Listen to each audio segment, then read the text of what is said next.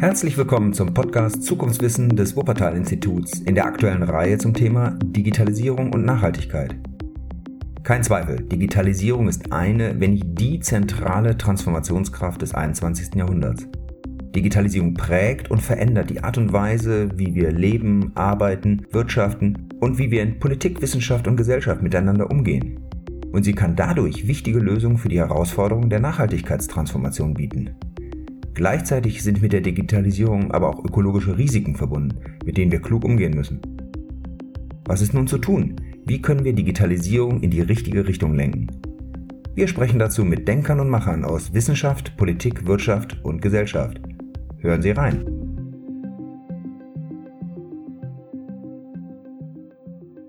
Heute bin ich in Essen bei der E.ON, einem der führenden Energieunternehmen in Europa, und spreche mit Thomas Bürr, verantwortlich für die Strategie und die Innovation in der Konzernzentrale.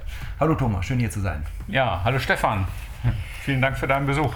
Die Energiewirtschaft äh, ist sicherlich im Wandel. Die letzten Jahre haben viel gebracht. Nun ist äh, bei der E.ON Strategie und Innovation in einer Hand erstmalig. Ist das ein Zeichen für eine neue Zeit? Äh, wie wichtig sind neue Technologien für die E.ON? Also E.ON ist ja ein Unternehmen, welches in seiner jetzigen Aufstellung schon ein Stück weit bricht mit den Traditionen, mit den Spielregeln der Branche, wie sie in den letzten 100 Jahren gegolten haben. Wir kommen ja als große europäische Unternehmen aus einer voll integrierten Welt, wo man vom Aufschluss von Primärenergien, Stromerzeugung, Handel, äh, Stromtransport, Stromverteilung und Vertrieb sagen wir, komplett geschlossene Wertschöpfungsketten hatten. Da kommen wir eigentlich her. Nun spule ich einfach mal 100 Jahre vor und äh, wir sehen eine Aufstellung, die sich ganz stark konzentriert auf das, was wir Downstream-Geschäft nennen, nämlich die Versorgung von Kunden und dem Betrieb von Verteilnetzen. Und ich würde es einfach so ausdrücken, E.ON wird in der Zukunft ein Betreiber sein von physikalischen und digitalen Plattformen in einer Welt, die immer mehr beherrscht wird von Elektrifizierung der Gesellschaft und der Konnektivisierung, würde ich es einfach mal sagen. Und das ruft komplett neue Geschäftsmodelle hervor und vor allen Dingen eine viel höhere Veränderungsgeschwindigkeit dieser Geschäftsmodelle. Mhm. Du hast die Digitalisierung angesprochen, die wird ja teilweise auch kritisch gesehen als Prozess für Gesellschaft. Wie wichtig ist denn die Digitalisierung auch für die Energiewende und die Energiewirtschaft? Das heißt, den Wandel zu einem zukunftsfähigen Energiesystem? Ja, ich würde mal, würd mal mit folgender Gleichung anfangen.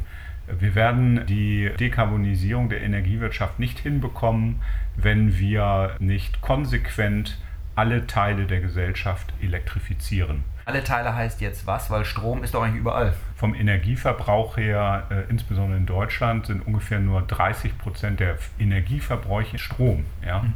zum jetzigen Zeitpunkt. Wir haben nach wie vor fossile Energieträger in der Hauswärme, wir haben fossile Energieträger in industriellen Prozessen und fossile Energieträger natürlich im Pkw-Verkehr oder im öffentlichen äh, Nahverkehr.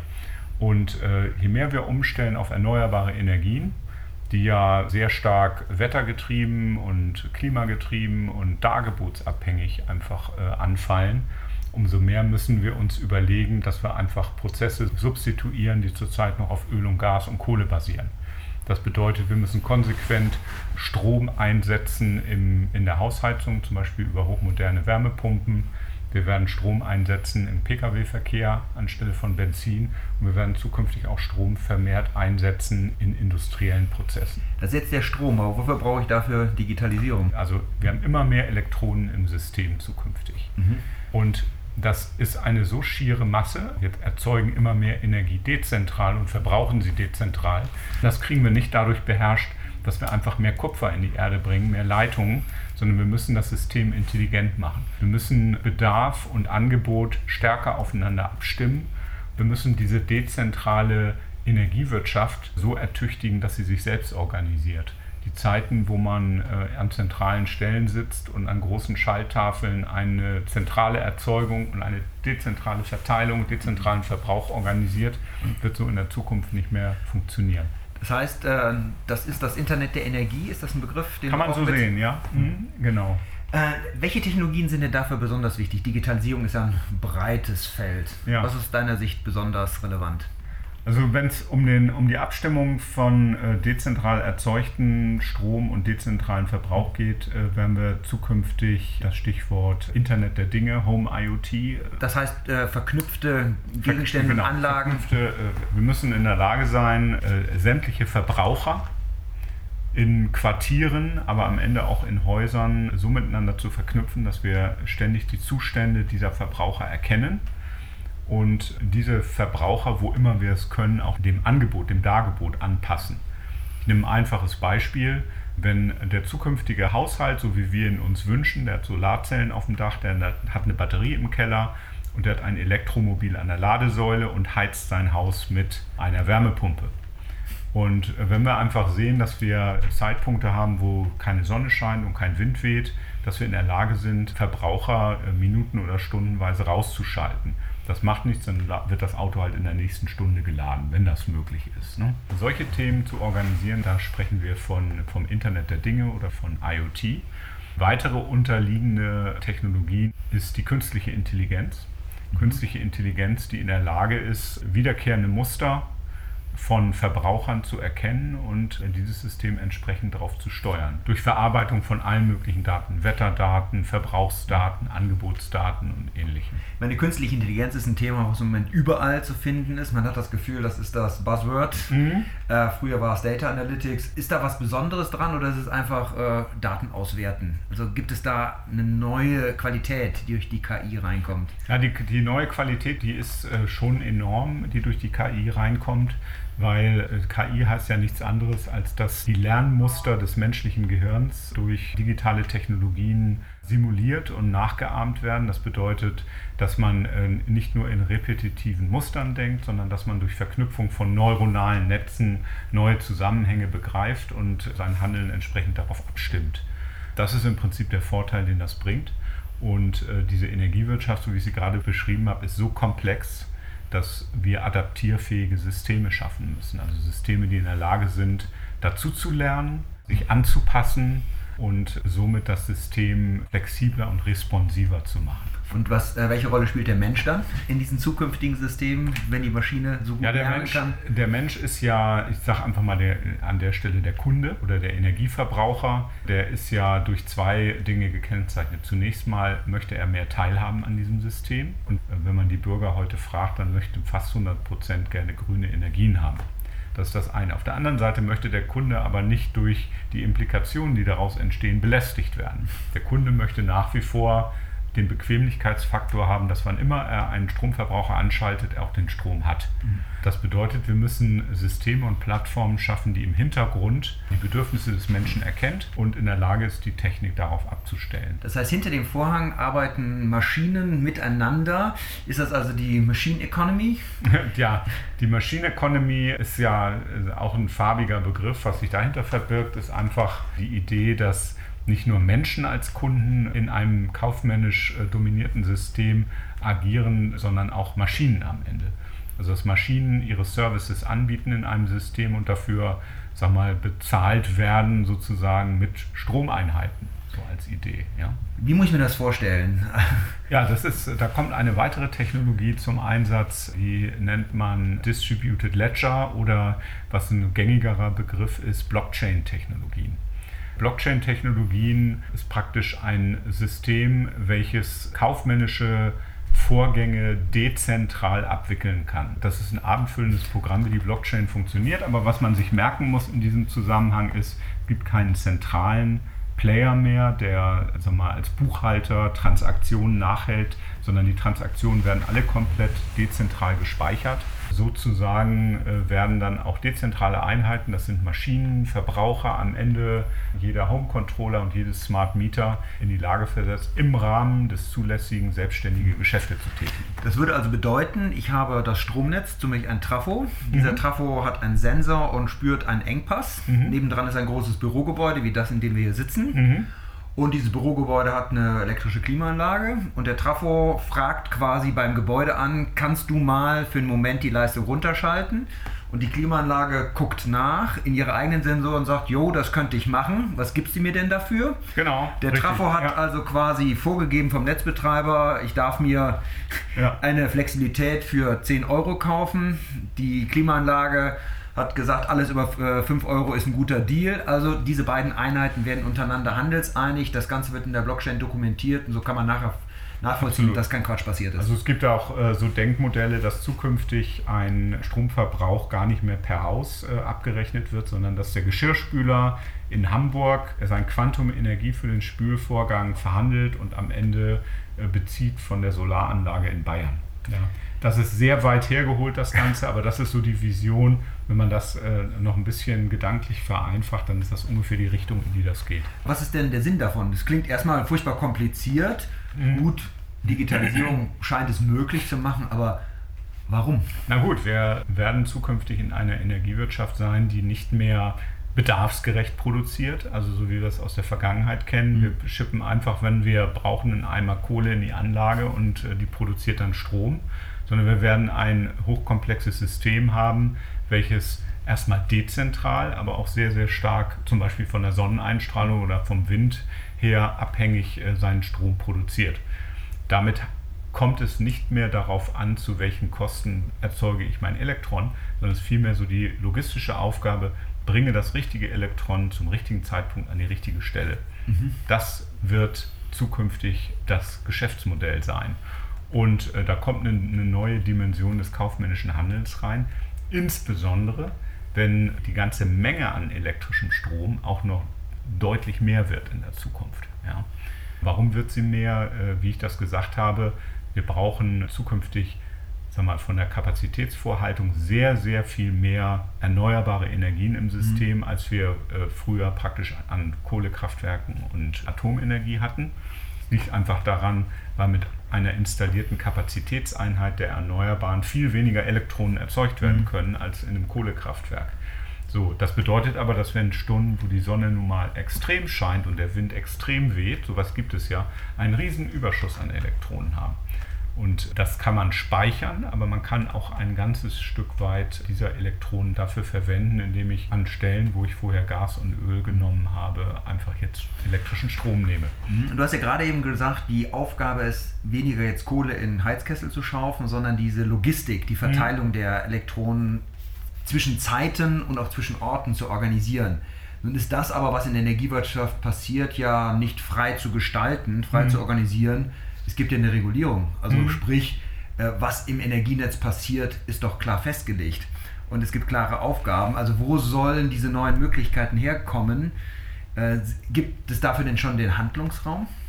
Also der Handlungsraum treibt uns ja auch gerade da hinein, weil die Regulierung schreibt uns ja zum Beispiel vor, dass wir jede erneuerbare Erzeugungsanlage, dass wir diesen Strom aufzunehmen und über einen Umlageverteilerschlüssel auch umzulegen haben. Das ist die kaufmännische Sicht, aber die physikalische Sicht ist natürlich, diese Elektronen müssen irgendwo hin. Ja, die werden erzeugt und die kann man jetzt die Netzebenen hochschieben und irgendwo hinschicken. Das ist sehr unökonomisch. Am besten sorgt man dafür, dass dieses Elektron im kleinräumigen Netzwerk auch wieder verbraucht wird. Aber wenn wir doch Nachbarn sind, ich habe eine Solaranlage, hm. ja.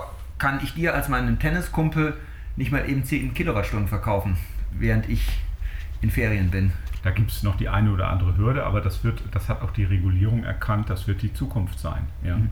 Es gibt ja das Winterpaket der EU, welches auch umgesetzt wird in nationales Recht, stärkt ja gerade äh, auch die, diese Strukturen der kleinräumigen Netzwerke, der Arealnetze. Das ist ein Thema, welches ein fester Bestandteil im zukünftigen Regulierungssystem sein wird. Äh, von daher gibt es das ja auch schon vor und alles das, was wir machen, wird ja auch zum großen Teil dann regulatorisch anerkannt. Also da bewegt sich was. Da bewegt sich was auf alle Fälle. Könnte sich schneller bewegen, aber grundsätzlich ist die Richtung der Bewegung schon mal die richtige. Das ist schon mal prima. Jetzt hatten wir gerade so ein paar Technologien angesprochen. Die Frage ist, wo kommen die denn her? Denkt mhm. ihr euch die selber aus? Äh, ist das eine Sache, die die großen Lieferanten haben? Welche Rolle spielen Startups in dem ganzen Spiel? Also äh, Startups äh, haben uns gegenüber natürlich den Vorteil, dass sie schneller, agiler Ideen ausprobieren, versuchen, möglicherweise verwerfen und wieder neu anfangen, bis sie am Ende einen Erfolg haben oder bis das ganze Thema vielleicht zum Misserfolg führt. Das kommt ja bei Startups auch häufiger vor. Und diese Agilität, die ist äh, so ein bisschen fern der DNA, die ein Großkonzern hat. Und unsere Strategie ist schon, mit solchen Startups zusammenzuarbeiten und auch dahingehend zu unterstützen, dass wir sie äh, zum Teil auch finanzieren und Anteile an diesen Startups nehmen. Nun ist das Startup-Mecker ja allgemein hin das Silicon Valley mhm. bzw. die US-Westküste und man konnte jetzt seit einigen Jahren beobachten, dass auch die Energieversorger, die in der Vergangenheit ja nun wirklich nicht als die mhm. agilsten galten, sowohl deutsche, die Energy, die, die E.ON, aber auch andere, sich dort getummelt und auch niedergelassen haben. Mhm. War, was hat man im Silicon Valley als deutscher Energieversorger zu suchen? Ist es einfach nur cool, in Palo Alto Starbucks Kaffee zu schlürfen? Ja, also das ist äh, natürlich eine tolle Sache, aber am Ende des Tages, was es uns bringt, wir finden an solchen Regionen, übrigens nicht nur im Silicon Valley, aber auch in Israel, potenziell auch in China, auch wenn wir persönlich jetzt noch nicht dort sind, aber was wir dort finden, ist eine unglaublich hohe Dichte an Startups. Und je mehr Startups sich an einem Ort befinden, umso mehr Finanzierungskapital hat man durch Venture Capital, umso mehr Traktion entsteht da auch und auch gegenseitige Querbefruchtung von solchen Startups. Also wenn die Startups alle an einem Ort sind, entsteht da auch eine entsprechende äh, Startup-Kultur und immer mehr Ideen. Das wird dann am Ende zu einem Magneten. Aber ähm, was kann man äh, jetzt speziell für die Energiewirtschaft lernen? Denn wenn man sich die USA anschaut, fällt einem ja neben Google und Facebook und Apple auf das gerade bei der öffentlichen Infrastruktur ist ganz gruselig. Straßen, Brücken, ja. Eisenbahnen, aber auch das Stromnetz sind teilweise in einem dramatischen Zustand. Die Regulierung ist ein Flickenteppich teilweise um Lichtjahre hinter europäischen Maßstäben hinterher. PG&E als einer der größten, gerade als kalifornischer ja, Energieversorger, ist gerade bankrott gegangen. Also was können wir von den das USA lernen? Von den Startups in den USA können wir einiges lernen. Äh, ganz einfach, weil wir da die ganz hohe Dichte von verschiedenen Startups finden. Das sieht aus wie ein Widerspruch in sich. Das kann ich auch nachvollziehen. Wenn man sich die Eisenbahn anguckt, die in Kalifornien fährt, das ist praktisch Technologie der 60er Jahre. Und die hält dann auch in Städten wie, äh, wie Mountain View, Palo Alto, Menlo Park, wenn man da aussteigt aus dem Bahnhof, geht in diese Thinktanks und, und Unternehmen, da wird die Zukunft der Mobilität im 21. Jahrhundert erfunden. Das erscheint einem als ein Widerspruch, ist es aber am Ende des Tages gar nicht. Es ist einfach so, dass die Kreativität, die in Europa zum Teil äh, traditionell eher in den Forschungsabteilungen der großen Unternehmen stattfindet und in den Universitäten findet eigentlich in den USA, insbesondere bei den Energieversorgern, nicht statt. Ähm, die sind noch in einem sehr geschützten regulatorischen System und das gibt natürlich mehr Futter für die Start-ups. Will heißen, wenn ein Bundesstaat mal ein Programm hat, ich möchte gerne Smart Meter, äh, Gateways sehen und die auch incentivieren, dann drehen sich die großen US-Utilities gerne um und lassen einfach ein paar Forschungsmillionen Dollar auf die Startups hinabrieseln. Während man in Deutschland eher geneigt ist, dass äh, die Unternehmen sich dann selber hinsetzen und rumpuzzeln. Also ist gerade der salopp gesagt miserable Zustand der US-Energie- und gerade auch Stromwirtschaft ja. Der Nährboden für viele Startups auch im Energiebereich. Ja, sagen wir mal so, er steht dem zumindest nicht im Weg, so wie wir das sehen. Ne? Und das ist nicht nur in der Energiewirtschaft so, das ist auch im, im Straßenverkehr, in der gesamten Infrastruktur so, dass Anspruch und Wirklichkeit in der Realität dann sehr weit auseinanderklaffen.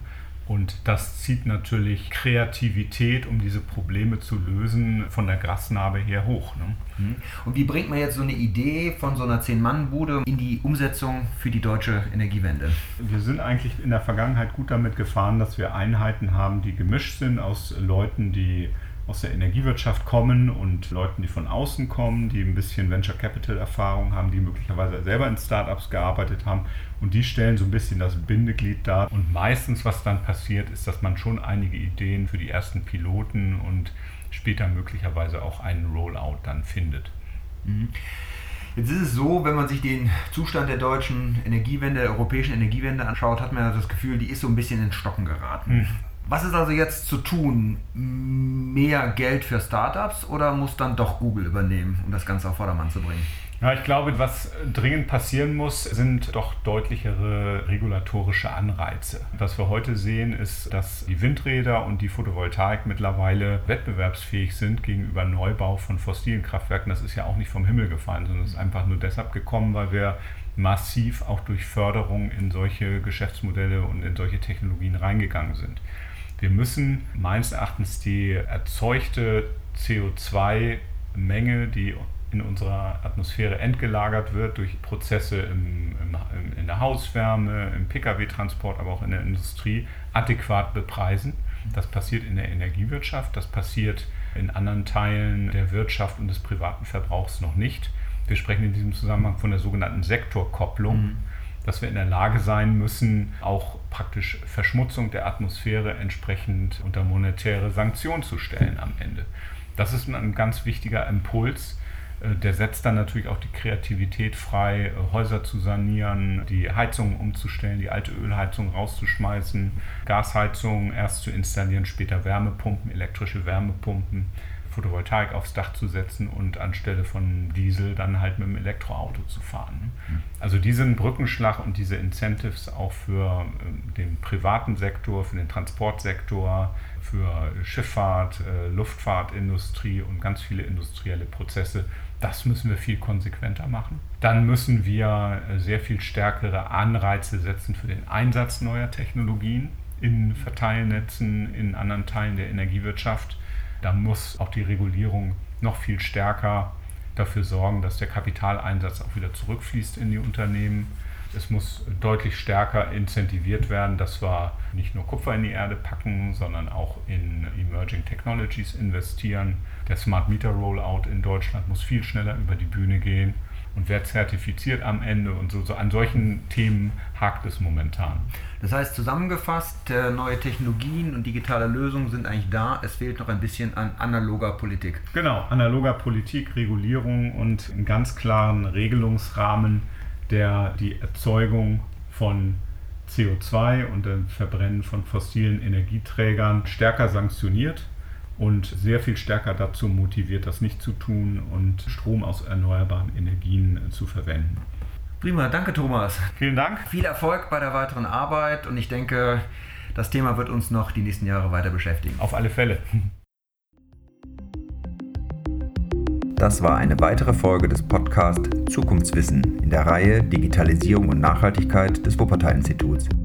Alle Folgen der Serie und noch viele weitere Informationen zur Nachhaltigkeitsforschung am Wuppertal-Institut finden Sie unter www.wupperinst.org.